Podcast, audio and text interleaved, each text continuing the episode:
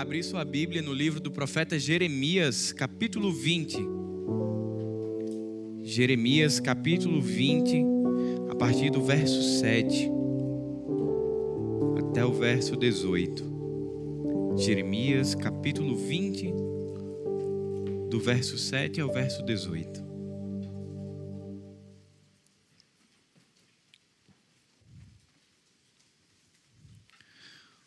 O texto diz: Senhor, tu me enganastes e eu fui enganado. Fostes mais forte do que eu e prevaleceste. Sou ridicularizado o dia inteiro, todos zombam de mim. Sempre que falo é para gritar que há violência e destruição. Por isso a palavra do Senhor trouxe-me insulto e censura o tempo todo. Mas se eu digo, não o mencionarei, nem mais falarei em seu nome, é como se um fogo ardesse em meu coração, um fogo dentro de mim. Estou exausto tentando contê-lo, já não posso mais. Ouço muitos comentando: terror por todos os lados, denunciem-no, vamos denunciá-lo. Todos os meus amigos estão esperando que eu tropece e dizem: talvez ele se deixe enganar, então nós o venceremos e nos vingaremos dele. Mas o Senhor está comigo como um forte guerreiro.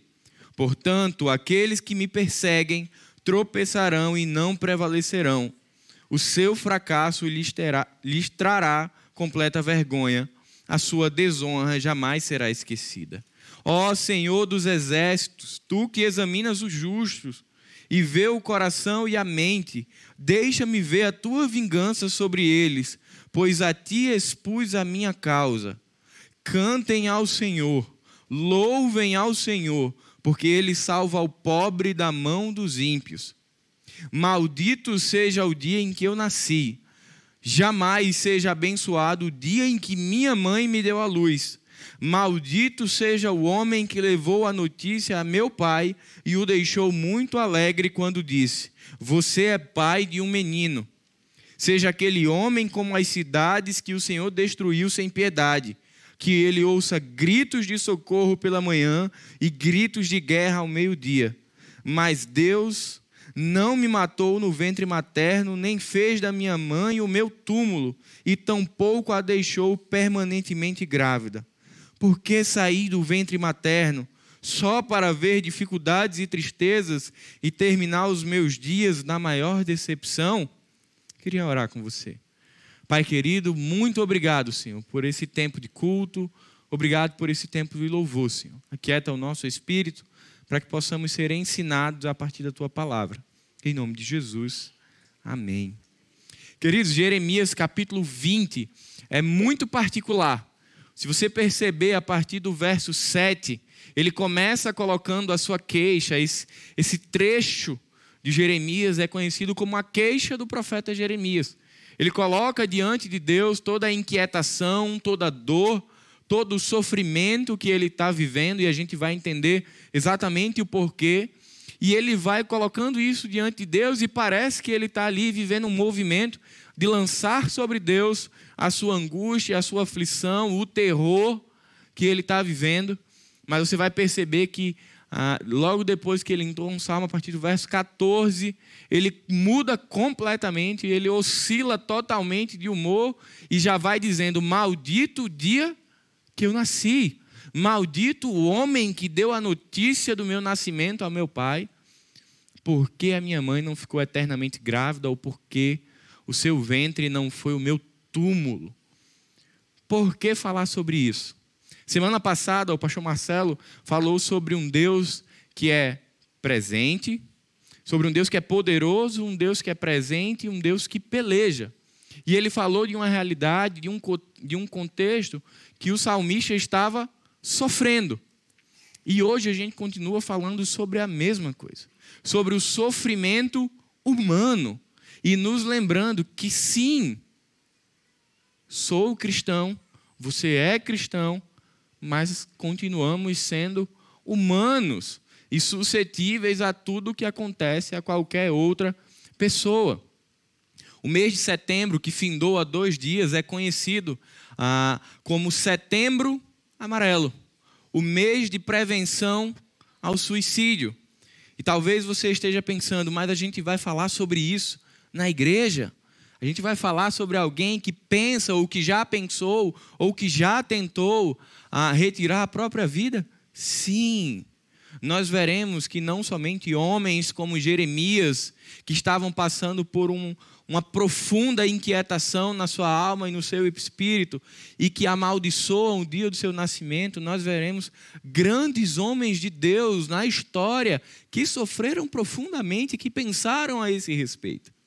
E como igreja do Senhor, nós temos uma responsabilidade de nos posicionarmos também a respeito disso. É importante que a igreja contribua com esse movimento, porque nos últimos cinco anos, por mais que muitas vezes a gente queira fechar os olhos, nós temos visto números alarmantes de pessoas cristãs, tementes a Deus, que tiveram um encontro com Jesus, mas que passaram por um momento de profunda dor e que não viram outra solução senão tirar sua própria vida.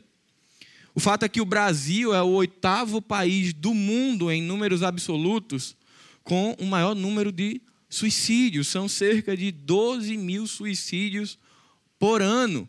Significa que 41 pessoas tiram a própria vida no nosso país todos os dias. Significa que a cada hora, praticamente duas pessoas tiram a própria vida no nosso país. E a gente está falando de uma realidade que é subnotificada certamente que os números reais são bem maiores. E hoje, o extrato da faixa etária que mais sofre com isso são os indivíduos entre 15 e 29 anos. A morte de jovens entre 15 e 29 anos por suicídio só perde para acidente.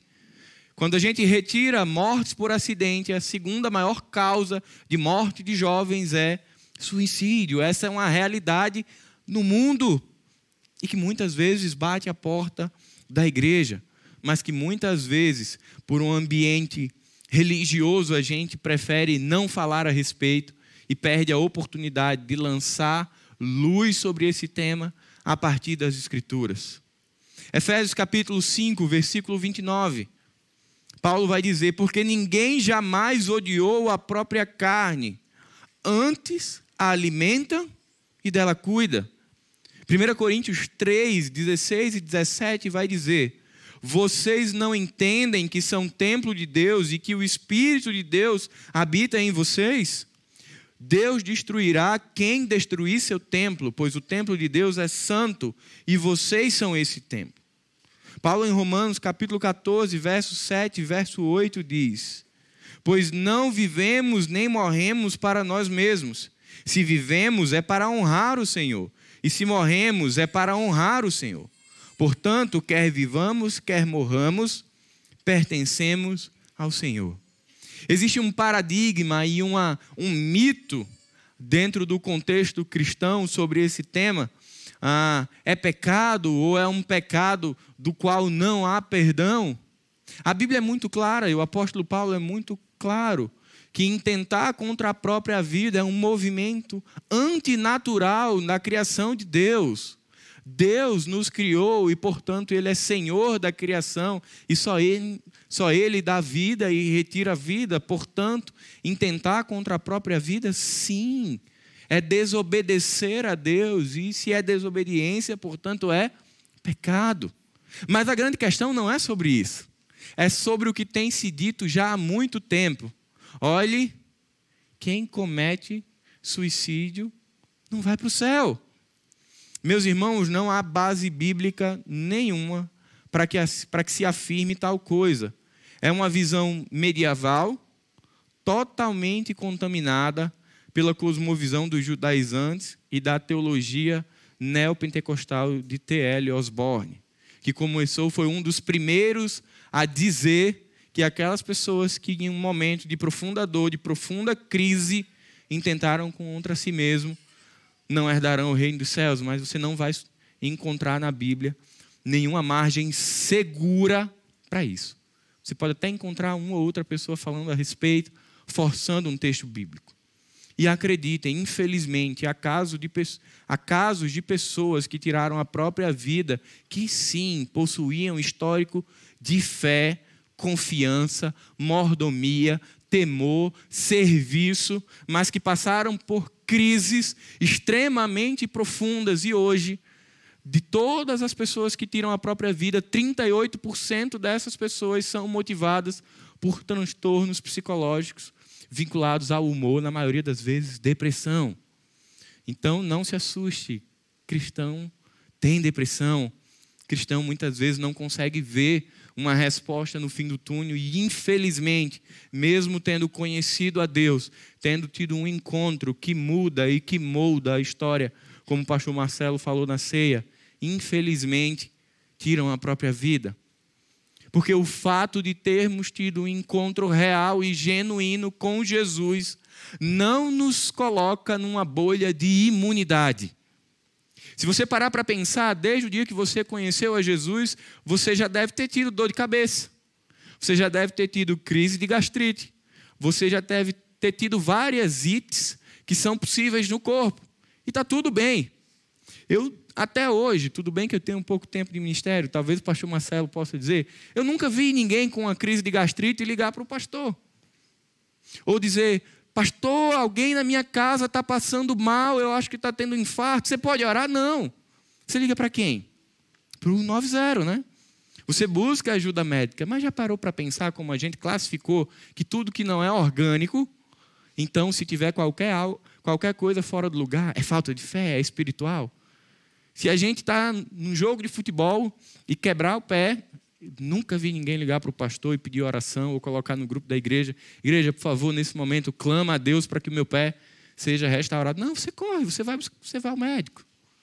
Mas quando a gente fala de adoecimento psíquico, existe tanto mito que parece que se você vai a um, a um profissional da área de saúde é porque você não tem fé, ou porque você está em pecado e você não deve fazer isso.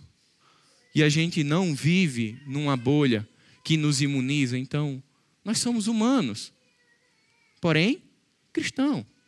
Nós somos cristão, porém humanos. A gente adoece, adoece no corpo, mas adoece na mente também. A OMS tem constantemente falado a respeito da depressão como sendo o principal causador, ou o principal gatilho para que as pessoas tirem a própria vida. E, infelizmente, em pleno 2022, por falta de esclarecimento ah, e por falta de conhecimento bíblico, ainda tem muita gente dizendo que depressão é falta de fé. Eu digo que é falta de leitura de quem diz isso. É falta de conhecimento. Depressão é doença. E pode ter múltiplos fatores causadores, inclusive um pecado. Pode ter sido um sofrimento na infância, pode ter sido um trauma, pode ter sido uma frustração e pode também ser um pecado. Se nós lêssemos o Salmo 32, Salmo 38 e Salmo 51, veríamos Davi num quadro muito parecido com um quadro depressivo por questões de um pecado não confessado. E aquilo ia consumindo o espírito de Davi e o deixando distante de Deus e o levando para um local de solidão e de adoecimento. E aí você vai perguntar: cristão tem isso? Sim, tem isso.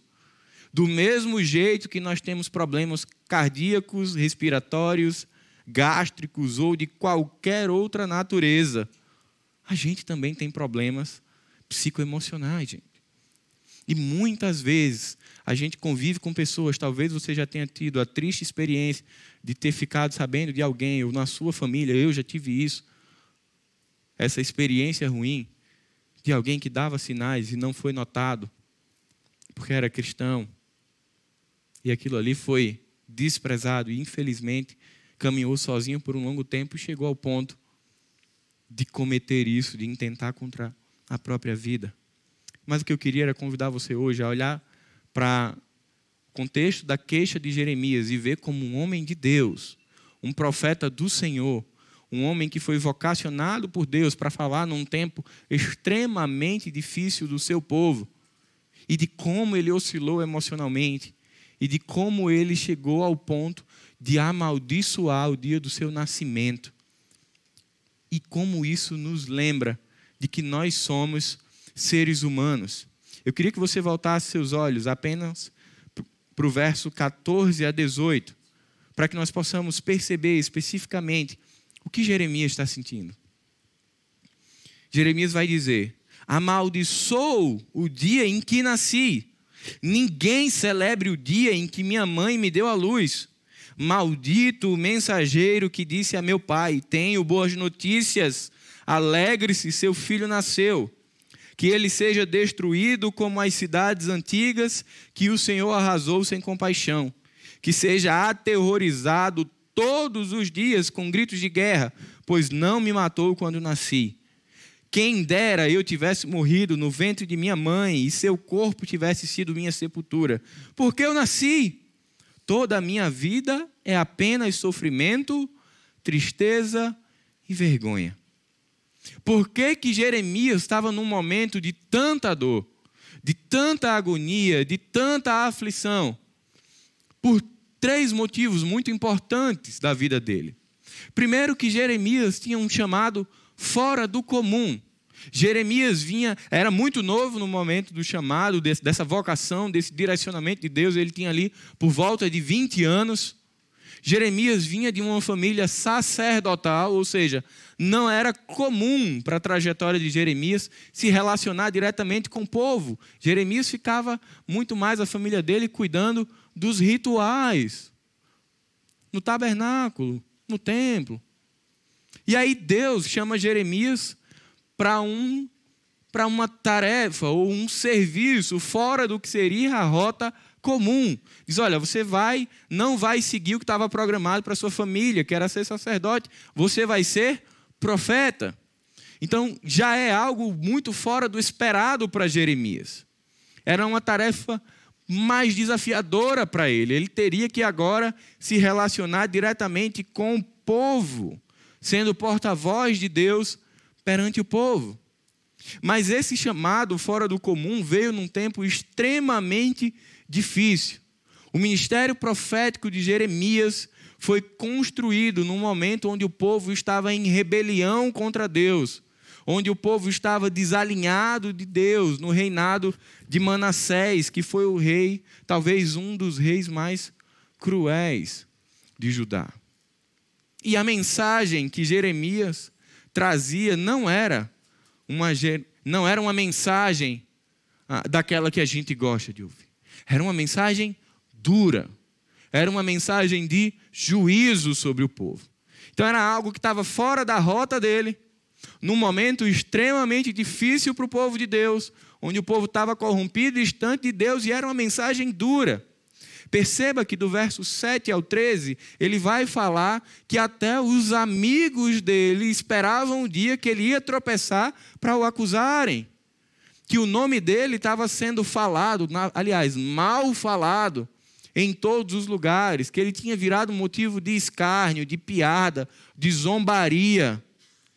E que tudo aquilo que ele estava fazendo estava sendo jogado ao vento. Então, certamente, Jeremias também não tinha uma vida social muito boa. E aí o que é que acontece quando a gente vive uma experiência dessa?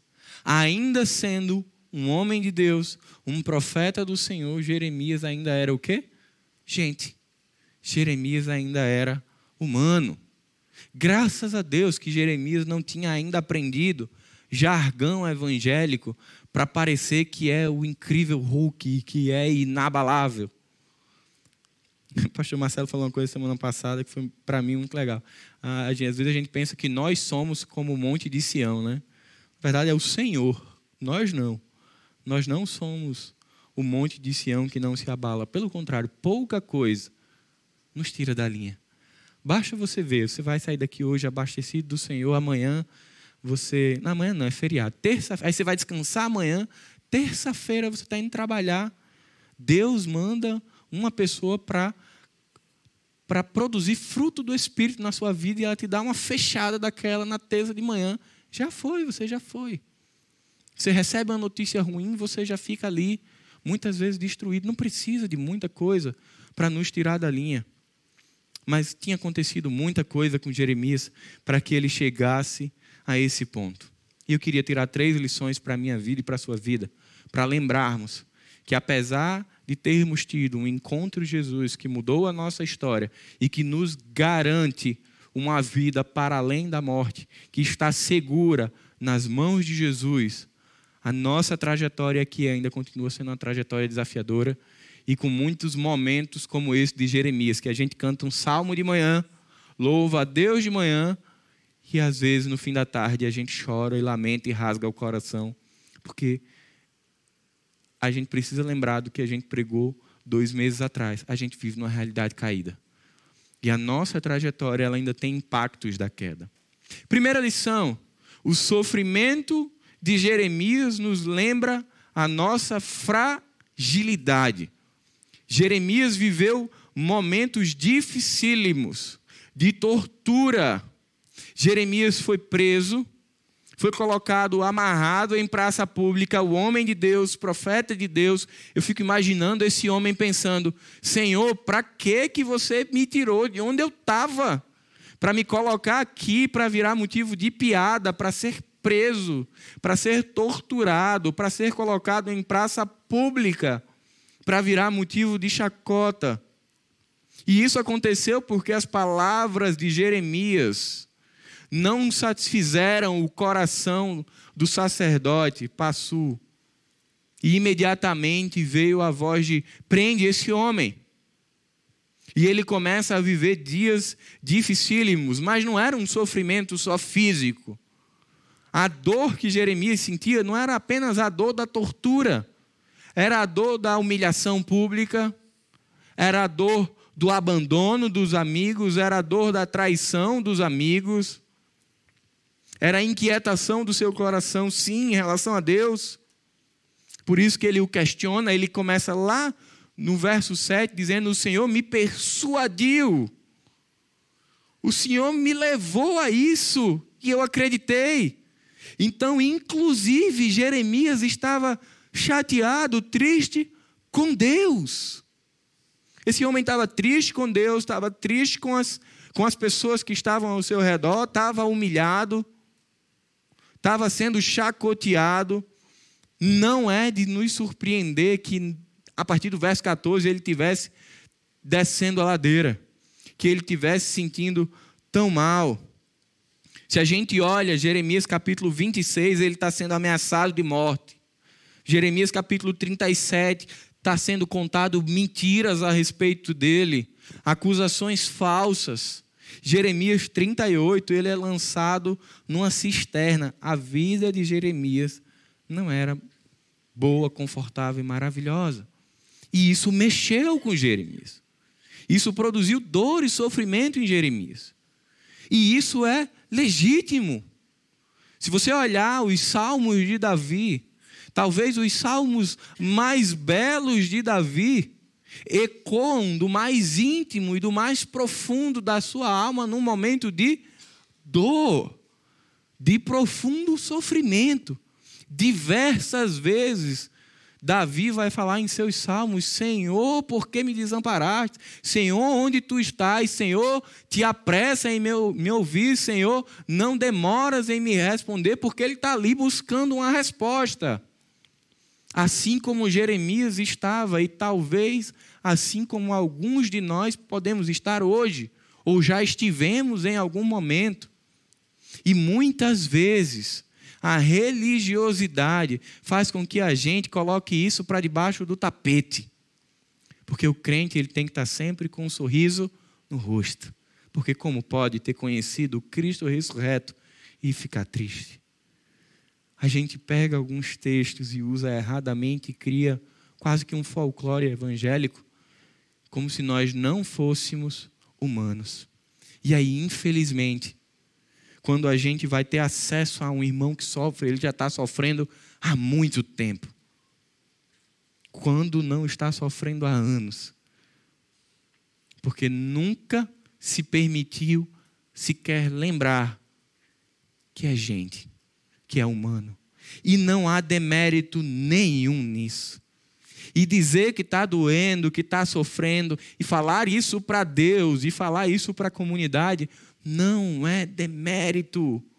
é reconhecer a nossa necessidade de Deus, é reconhecer a nossa necessidade do próximo, da comunidade, é acreditar que Deus é tão poderoso e tão senhor do universo que ele coordena inclusive a produção de conhecimento. E que ele permitiu ao homem que desenvolvesse ferramentas para cuidar de si.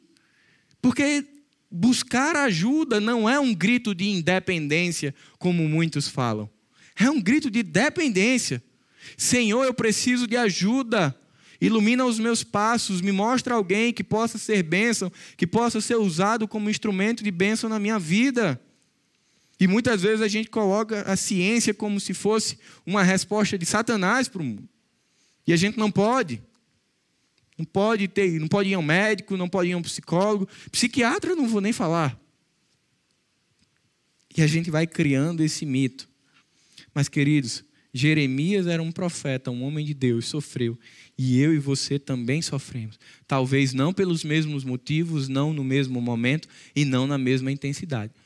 Mas na nossa intensidade por outros motivos e em outros momentos. E a gente não pode negar isso. Eu não tenho dúvida que, assim como eu, você já passou por experiências de ter noites angustiantes, de ter noites onde a lágrima começa a rolar e o dia, o dia raia e a lágrima ainda não parou de rolar. Onde a gente sente um vazio, sente medo, mas aí a gente diz: opa, agora eu vou encontrar com as pessoas, eu não posso mostrar isso. A gente precisa lembrar que somos pessoas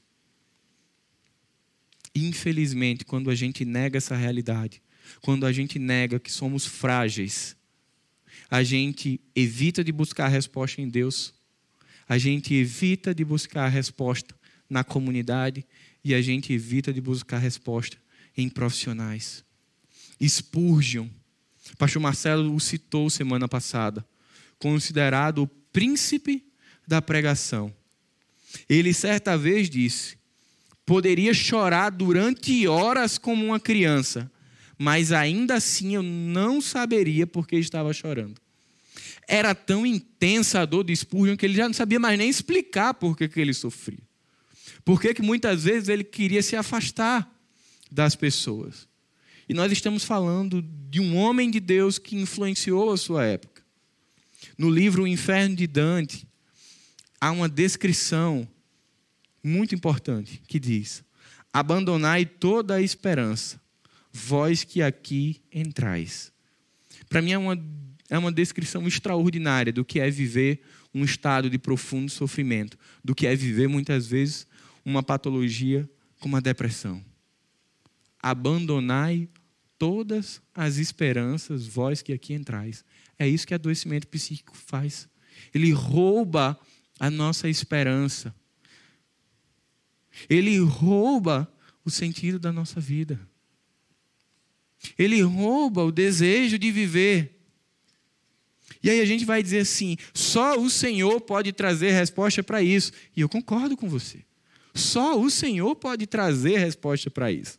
Mas isso não significa dizer que para que o Senhor responda a esse conflito interno, ele tem que mandar um anjo para nos responder. Deus já permitiu que nós construíssemos, pelo seu poder, pela sua majestade, outras formas. Alguém já lhe receitou três orações para você ficar bom de gastrite? Não, né? Alguém já lhe receitou um lamento pela manhã e uma oração de gratidão à noite para controlar a pressão? Não. Mas por que quando a gente adoece na alma, a gente acha que somente isso é a resposta. Isso é uma resposta extraordinária de Deus. Mas as doenças da alma, doenças emocionais, se tratam com fé, se trata com medicamento e se trata com terapia. E não há demérito nenhum. Quem faz terapia, eu já teve a oportunidade de fazer, é maravilhoso. E eu não estou falando isso porque eu sou psicólogo, é porque é bom mesmo. A gente foge às vezes, eu já dei minhas fugidas quando aperta muito mas são ferramentas que Deus tem deixado para responder à nossa angústia.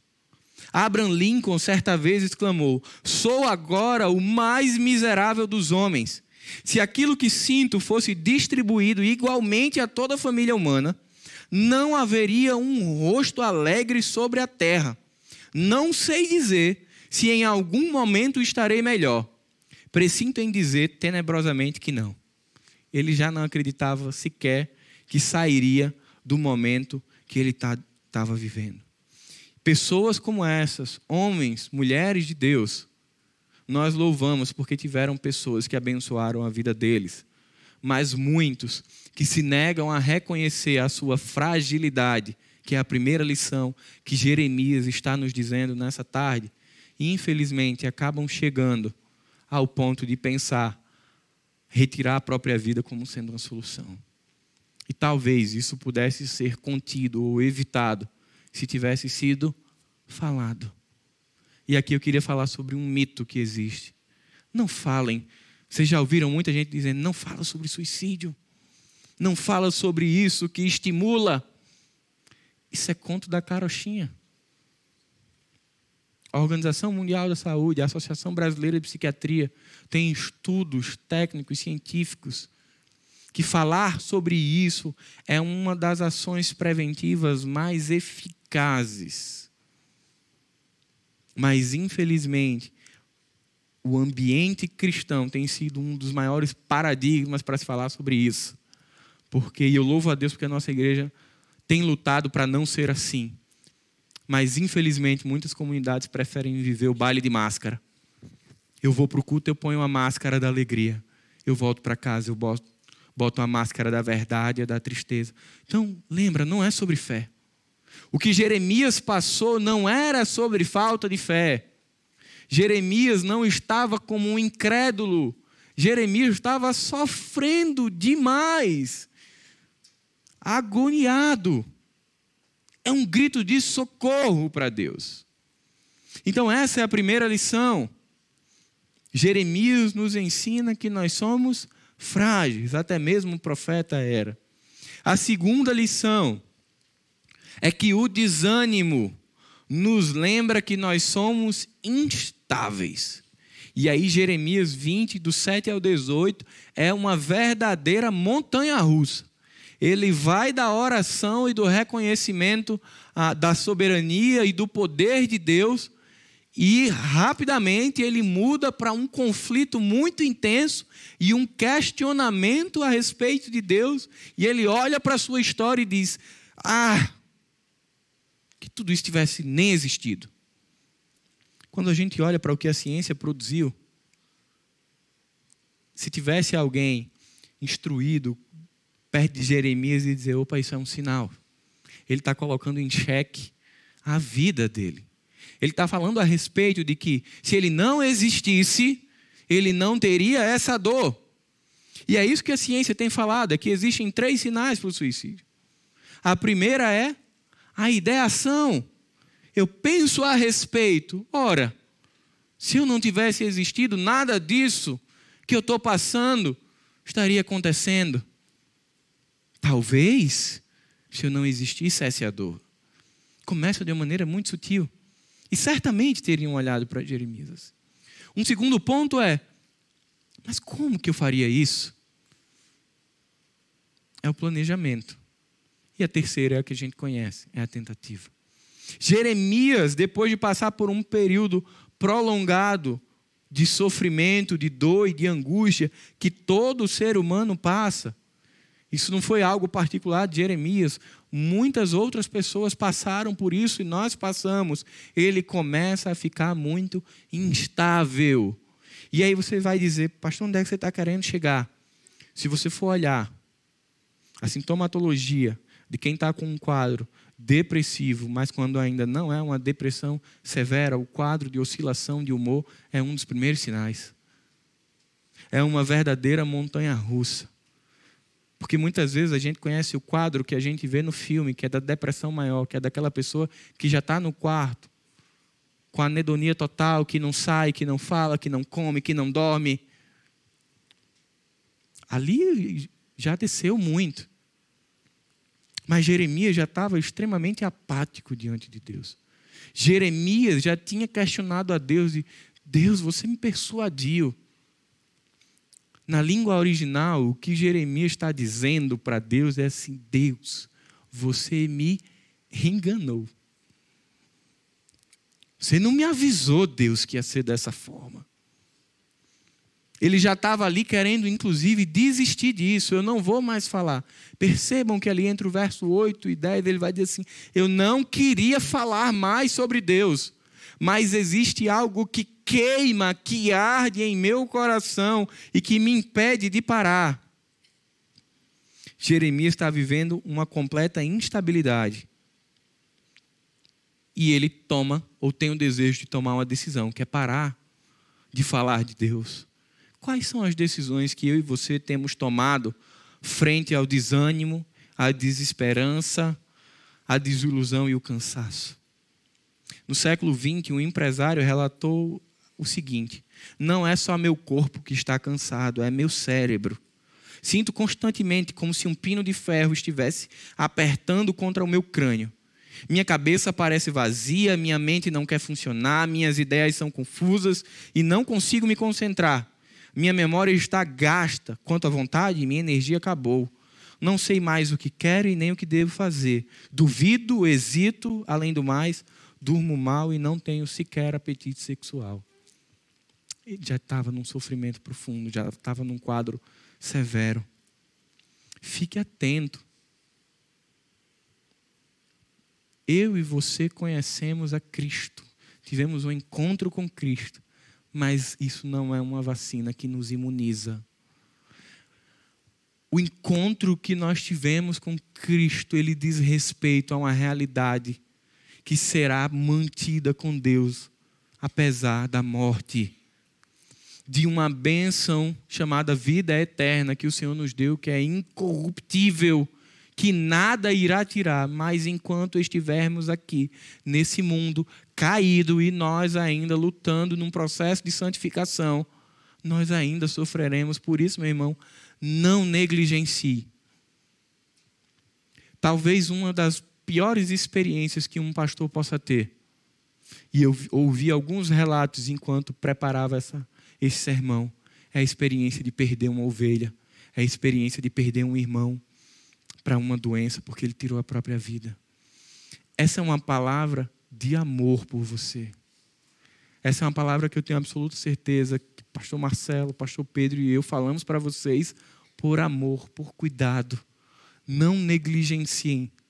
E por fim, o sofrimento prolongado nos lembra que nós somos vulneráveis. Nós somos frágeis, ou seja, Pequenas coisas nos tiram do prumo. Nós oscilamos, nós somos instáveis e nós somos vulneráveis. Quando nós estamos em processo de sofrimento, existem questões que a gente chama de questões oportunistas. Na infectologia se fala muito disso, né? de doenças oportunistas. Você tem a imunidade que baixa, e aí vem uma outra doença aí, se aproveita de uma imunidade baixa. É a mesma coisa. Quando a gente está sofrendo, meu irmão, se a gente não buscar a resposta num profissional de saúde, no corpo de Cristo, na igreja e nas pessoas que nos amam, a nossa imunidade cai e outras coisas aparecem, e isso acontece com Jeremias. Jeremias ele amaldiçoa a pessoa que deu a notícia do nascimento dele, diz que ele gostaria que eles estivessem como Sodoma e Gomorra, ele vai dizer as cidades que foram destruídas por Deus vai dizer que queria que o seu túmulo tivesse sido o ventre da sua mãe, que não encontra mais sentido na vida. E aí ele encontra uma resposta razoável para isso tudo, que é: eu não vou mais ser profeta, eu não quero mais fazer isso tudo. Por outro lado, queimava no coração dele. Quando nós não buscamos resposta em Deus e nas ferramentas que Deus deixou para cuidar de nós, nós ficamos vulneráveis e expostos. E aí o quadro se agrava, porque outras coisas se aproximam e nos afetam. Pare para pensar quando você está triste, quando você está machucado. Às vezes alguém diz algo com você que sempre foi dito, mas naquele dia lhe atinge de uma outra forma. É um filho que diz assim: Ah, mãe, eu não quero falar com você hoje. Que certamente não terá sido o primeiro dia mas que se você tiver numa situação de sofrimento profundo, aquilo vai te tocar de uma forma muito diferente. Porque a gente fica vulnerável. Nós que temos livre acesso a Deus e às Escrituras, precisamos recorrer ao poder de Deus, manifestado em Sua palavra, manifestado no seu corpo e manifestado na produção do conhecimento. A minha oração é que eu e você, quando estivermos com um machucado na perna, mas quando a gente tiver também com ansiedade, a gente busque resposta em Deus, resposta no corpo de Cristo, cuidado, comunidade da maca, mas busque também resposta de um profissional da saúde. E por fim, eu queria afirmar: depressão, suicídio não é falta de fé. Pelo contrário. David Brainer, missionário no século XVIII, um homem extremamente abençoador na sua comunidade, morreu aos 27 anos, aos 29 anos, enfrentava severas crises de depressão por causa de um contexto familiar. Homem de Deus. John Bunyan, pregador batista que ficou preso por 14 anos, escritor do livro, um dos livros mais lidos do mundo, O Peregrino, sofria de crises severas de depressão. William Kuyper, escritor e compositor inglês, sofria de severa depressão e tentou suicídio algumas vezes, ao ponto de que sua família tinha que o acompanhar quando ele estava em crise, porque se não o acompanhasse, ele tentaria. Porque por um momento ele parou de ver a luz no fim do túnel. Charles Spurgeon, príncipe da, da pregação, sofria de depressão tão severa que em alguns momentos precisava se ausentar dos cultos para tratar. Se ausentava, tratava, o Senhor dava a resposta, os médicos davam resposta, a comunidade dava a resposta, a família dava a resposta, e ele voltava. Depois de um certo tempo, de novo. Homem de Deus. Eu queria muito que você abrisse o seu coração para isso e tirasse esse movimento que T.L. Osborne lançou no protestantismo de que crente não pode sofrer. A palavra de Deus vai dizer que nós fomos chamados para sofrer com Cristo. E ninguém sofre chorando, ninguém sofre sorrindo. Eu não conheço. Lembre-se, meu irmão, você é cristão, mas você é gente. Paulo, lembra, você é cristão, mas você é gente. Eu preciso de Deus, eu preciso dos meus irmãos, mas eu preciso também das ferramentas que Deus deixou para cuidar de mim. E quando for algo ortopédico, que seja um ortopedista. Quando for algo emocional, que seja um psiquiatra, por que não? Um psicólogo, por que não? Não é vergonhoso pedir ajuda, não é vergonhoso dizer eu estou fraco. Pelo contrário, é honroso é digno. É reconhecer que nós somos frágeis, instáveis e vulneráveis. Por isso, se você está passando por algum momento de dor, ou se esse quadro de dor tem se prolongado, pede ajuda. Pede ajuda ao Senhor, pede ajuda ao corpo de Cristo que você faz parte e busca a ajuda de um profissional. Tenho certeza que o Senhor tem resposta para isso. Só não escolha havia de passar por isso sozinho. Jeremias passou por tudo isso, mas se você ler o resto, ele se realinha com Deus e a vida segue. E tantos outros homens de Deus passaram por situações semelhantes, se realinharam e seguiram. Essa é a minha oração. Somos cristãos, porém humanos. Curve sua cabeça. Pai querido, muito obrigado, Senhor pelo teu cuidado, pela tua provisão, pela tua proteção em nossas vidas, Senhor. Nós queremos reconhecer, Senhor, que nós somos fracos, frágeis, instáveis, vulneráveis e que nós carecemos, Senhor, do teu cuidado, da tua proteção e do teu amor sendo derramado sobre as nossas vidas. Nos faz perceber, Senhor, uma resposta tua por meio das pessoas que caminham conosco, para que nós possamos dizer: olha, está doendo, está machucando, não aguento, cuida de mim. Para que nós possamos ter a coragem cristã de levantar a mão e dizer: eu preciso de ajuda médica, eu preciso de ajuda profissional, porque eu quero continuar caminhando, porque eu sei que o Senhor é comigo. Porque não há demérito nenhum nisso. É lembrar quem nós somos e quem Deus é. Que o amor de Deus, o Pai, que a graça de Jesus e que as consolações do Espírito Santo estejam com cada um de nós, hoje e para sempre. Amém.